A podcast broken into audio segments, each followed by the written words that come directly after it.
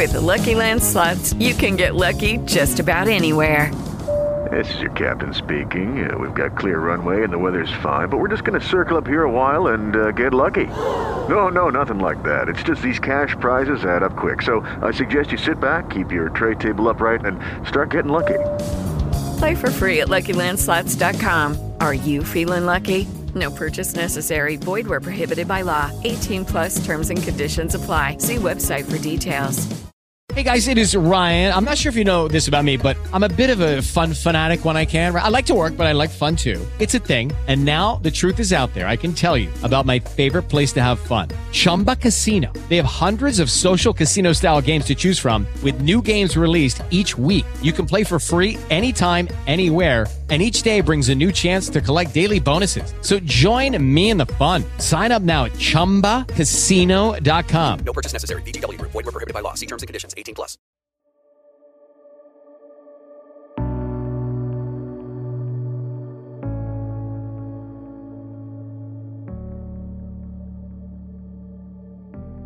Bueno, muy bien, mis amigos, entremos a la cápsula de vida de el día de hoy. Hoy vamos a estar hablando acerca de un tema muy, muy interesante y, le quiero decir a toda la audiencia, sé que en cápsulas de vida hay gente de toda parte escuchándonos en todo momento, pero hoy vamos a hablar de un tema que tiene que ver con el parashá de la semana y vamos a estar hablando acerca de Esaú y de Jacob.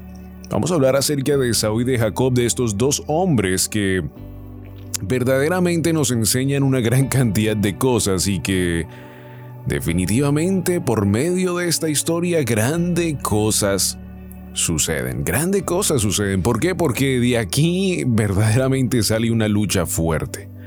De aquí sale una lucha donde definitivamente eh, hasta el día de hoy seguimos viviendo esta historia que fue una profecía dada y que Adonai mismo le dijo a Rebeca lo que sucedería con estas dos eh, naciones. Qué, tremendo, ¿no? Que en una misma profecía eh, ya Adonai nos dé lo que va a pasar en el futuro. Y eso es exactamente lo que vamos a hablar en el día de hoy, en esta cápsula de vida. Gracias a todos ustedes por estar conectados con nosotros en esta mañana. Les invitamos a que le den compartir, que le den like a esta cápsula de vida de el día de hoy. Así que vamos a hablar acerca de vendiendo la primogenitura. Porque aquí vamos a ver un texto donde Isaac y Rebeca no pueden tener hijos, Isaac ora para que Rebeca pueda tener hijos y salen, salen eh, dos pueblos. En el verso 22 de Génesis capítulo 25, la palabra de Hashem nos habla acerca de este tema y nos comienza a hablar acerca de estos dos hombres. En el verso 23 dice, y le respondió Adonai, dos naciones hay en tu seno y dos pueblos serán divididos desde tus entrañas. En un y uno de estos pueblos será más fuerte que el otro pueblo, y el mayor servirá al menor. Cuando se cumplieron sus días para dar a luz, he aquí, había gemelos en su vientre. Y salió el primero rubio y era todo velludo como una pelliza y llamaron su nombre Esaú. Después salió su hermano, trababa su mano al calcañar de Esaú y fue llamado su nombre Jacob. Y era Isaac de, de 60 eh, años cuando ella los dio a luz. Y crecieron los niños y Esaú fue de cierto en la casa, hombre de campo, pero Jacob era varón quieto que habitaba en tiendas. Qué lindo esa palabra, ¿no? Llamó a Isaac a Esaú porque comía de su casa, mas Rebeca amaba a Jacob. Y quiso Jacob un potaje y volviendo Esaú del campo cansado, aquí comienza el drama de la historia, señoras y señores. Aquí comienza el drama de esta cápsula de vida del día de hoy. Porque por muchas veces nos han dicho que es que Jacob se robó la primogenitura. Nos han tratado de vender una historia muy muy falsa definitivamente de lo que verdaderamente sucedió en esta historia. Por supuesto, es bien dramatizante recordarnos de la historia de cuando lo que va a suceder en unos minutos adelante de Jacob y Esaú. Eh, él se viste, se, se coloca la ropa, etc. Pero nunca nos recordamos de esta parte de la historia cuando él mismo vende su primogenitura. Así que en el verso 30 la palabra de Dios dice, dijo a Jacob, Esaú, él regresando del campo, te ruego que me des a comer de ese guiso rojo, pues estoy muy cansado. Por tanto fue llamado su nombre Edom. Qué tremendo que desde aquí ya se comienza a cumplir la profecía que Adonai le había dado a Rebeca, a Isaac, de que comenzarían dos naciones. Y aquí se le cambia el nombre a Edom, que significa rojo, y bueno, que significa también todo un pueblo, toda una generación, y vende su primogenitura por una sopa, por una comida. ¿No le parece a usted algo extraño esto? Vender todo lo que eh, usted ha sido prometido. De una forma u otra, la palabra de Dios nos dice que Rebeca, pues, amaba a Jacob. Pero también sabemos que por medio de la primogenitura, pues, Esaú era el primero, ¿no? Ahora, algo que es muy interesante es de que aquí Jacob entiende, dice que era hombre de, tienda, o sea, hombre que meditaba en la palabra de Hashem, que sabía muy bien lo que significaba la primogenitura. Y Esaú verdaderamente vende toda la promesa que ha sido dada a estos hombres por un plato de comida. Ahora, por años decían que un plato de lentejas, ¿no? no sé de dónde sacaron eso. Y Jacob tiene una mala reputación por haber robado a Esaú su primogenitura. Los, predicadores a veces regañan a Jacob por ser un qué, un ladrón, dicen, ¿no? Uy, qué palabras tan fuertes. ¿Es ese realmente el punto de la Torá cuando nos habla acerca de esta historia? Yo creo que va más allá de todo eso.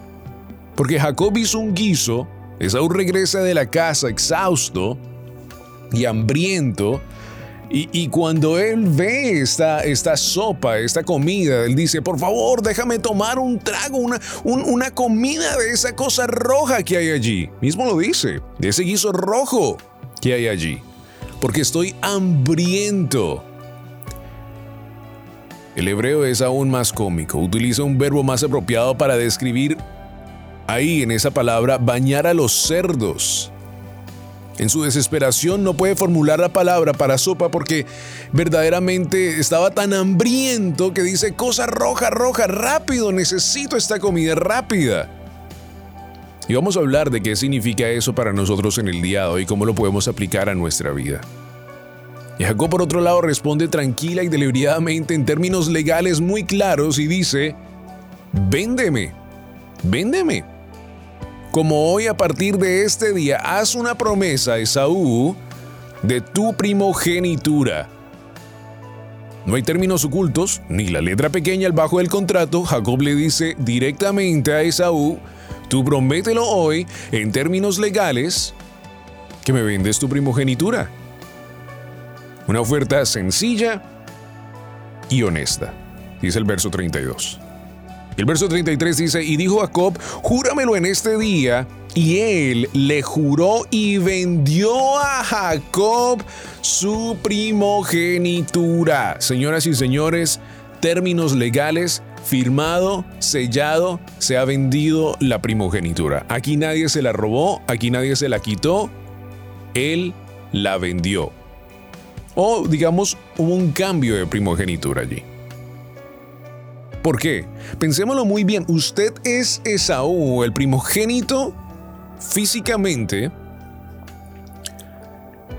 y usted vende todas las promesas. Estamos hablando de un tiempo en nuestra vida donde la primogenitura era sumamente tan importante en términos legales. Estamos hablando de que la promesa que ha sido Abraham a Isaac ahora tendría que pasar a este hijo pero aquí vemos el mismo problema que por supuesto tiene que ser arreglado, que es el problema del pecado, el buscar lo que no se nos ha perdido. Y aquí lo vemos en este versículo. Lo hermoso es de que Adonai siempre tiene un escogido, que Adonai siempre busca a esos hombres, a esas mujeres que verdaderamente le buscan y que verdaderamente están detrás de su corazón. Esaú debería haberse negado. ¿Cómo así que tú quieres la promesa de Abraham, de Isaac en mi vida? ¿De nuestro padre Isaac? No, claro que no, ni por un plato de comida ni por nada te venderé mi promesa. Él debería haberse negado, debería haberse sentido insultado de que Jacob hubiera hecho tal propuesta por un plato de comida. Y Jacob le pidió todo lo de Abraham, todo lo de Isaac, que ellos habían amado el pacto completo, la tierra de Canaán, las bendiciones y las promesas. El destino. La promesa del futuro de la nación, toda la promesa que se le fue a Abraham, aquí estaba en la mesa. Todo por el precio de un plato de esa cosa roja o ese guiso rojo, como dice el verso 30 de Génesis capítulo 25. ¡Wow! Y en lugar de rechazar la oferta, este hombre, Esaú, la consideró brevemente y ¿qué hizo? Aceptó los términos del contrato. Lo hemos hablado en otras cápsulas de vida, que nuestra palabra, bueno, digámoslo en este sentido, la palabra en ese tiempo de la historia era un contrato. Era un contrato. Si tú lo decías, era una de las formas como tú podías comprobar de que verdaderamente tu palabra podía ser manifestada por tu nombre, podía ser sellada por tu nombre. O sea, tu palabra importaba. Y aquí verdaderamente hay un cambio de objetos, o sea que también hay algo en el contrato de una sopa por la promesa grande. Dice el verso 33, y dijo a Jacob, júramelo en este día, y él le juró y vendió a Jacob su primogenitura. Entonces Jacob dio a Esaú pan y del guisado de las lentejas, de, la, de lo que aquí traduce lentejas, y él comió y bebió. Setas, se, se hizo, wow, feliz de haber comido. Y se levantó y se fue, y así menospreció Esaú la primogenitura. Hmm. Qué tremendo, ¿no? Porque esto nos enseña a cada uno de nosotros en una forma de aplicarlo a nuestra vida, cómo verdaderamente nosotros a veces también podemos colocar las cosas de nuestra vida y compararlas con las cosas de Adonai y irnos con lo que verdaderamente nosotros sabemos que no está bien y a veces menospreciamos las promesas, las bendiciones, todo lo que Adonai nos ha dado en nuestra vida. Yo no estoy hablando de casas y carros, pero también son bendiciones que Adonai nos da y como que también las colocamos al frente de nosotros y preferimos de ir detrás de las cosas que Adonai ha creado en vez de ir por el Creador, por lo que verdaderamente Él es en nuestra vida. Y siempre que permitimos que nuestros apetitos nos gobiernen, ¿usted sabía que hay una conexión entre el estómago y la cabeza? ¿Cuántas personas hoy en día uno se les dice, oye, come comida sana, come comida kosher. Oye, la palabra de Dios habla también de la comida sana de tu cuerpo. Y no estamos hablando de eso en el día de hoy. Claro que tiene que ver mucho con este tema, pero no estamos hablando directamente que el puerco no y todas esas diferentes cosas, pero ¿a cuántas personas se les hace difícil solo este tema? Hay tantas personas que cuando escuchan este tema las raíces hebreas se dan la vuelta y se regresan solo por la comida. Lo cual significa que la comida los controla tanto que aún colocan todas las bendiciones de la Torah al frente de ellos y la comparan con la comida y prefieren la comida que los puede verdaderamente llevar a la muerte. Tiene que ir un doctor en un ataque de corazón, etcétera, etcétera, lo que sea, y decirle a la persona, oiga, si usted sigue comiendo esta comida dañina, va a morir pronto. Y tiene que venir un doctor a decirlo en vez del creador del universo que conoce muy bien nuestro sistema porque ha creado todo lo que existe en nuestra vida y sabe lo que es bueno para nuestra vida y quiere que nosotros seamos un pueblo purificado.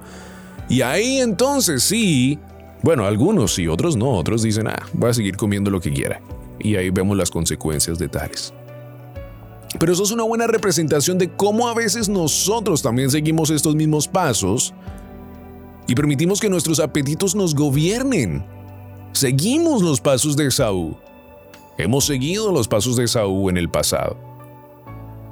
Esto es como un hombre de casa que tiene su esposa, sus hijos, tiene un buen trabajo, Adonai lo ha bendecido, y por medio de la tentación, etcétera, que se le presenta en su vida, coloca a la familia, a su esposa y sus hijos en un lado, a Donai en un lado y prefiere irse con otra persona, dañar su familia, dañar su pacto matrimonial, dañar a sus hijos, impactar la vida de ellos para siempre. ¿Por qué? Porque los apetitos carnales fueron más fuertes para esta persona que lo que Adonai verdaderamente quería para su vida.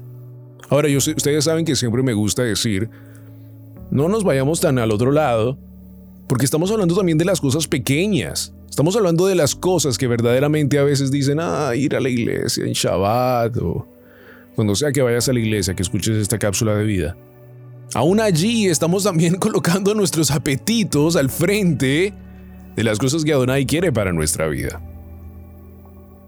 Y es verdaderamente esto también despreciar nuestra primogenitura, el pacto, la promesa que Adonai ha colocado en nuestra vida todos los días un discípulo de Yeshua, escúchelo muy bien, un discípulo de Yeshua, no debe permitir que su deseo de cosas rojas, rojas, como lo dice el verso 30, dicte sus decisiones.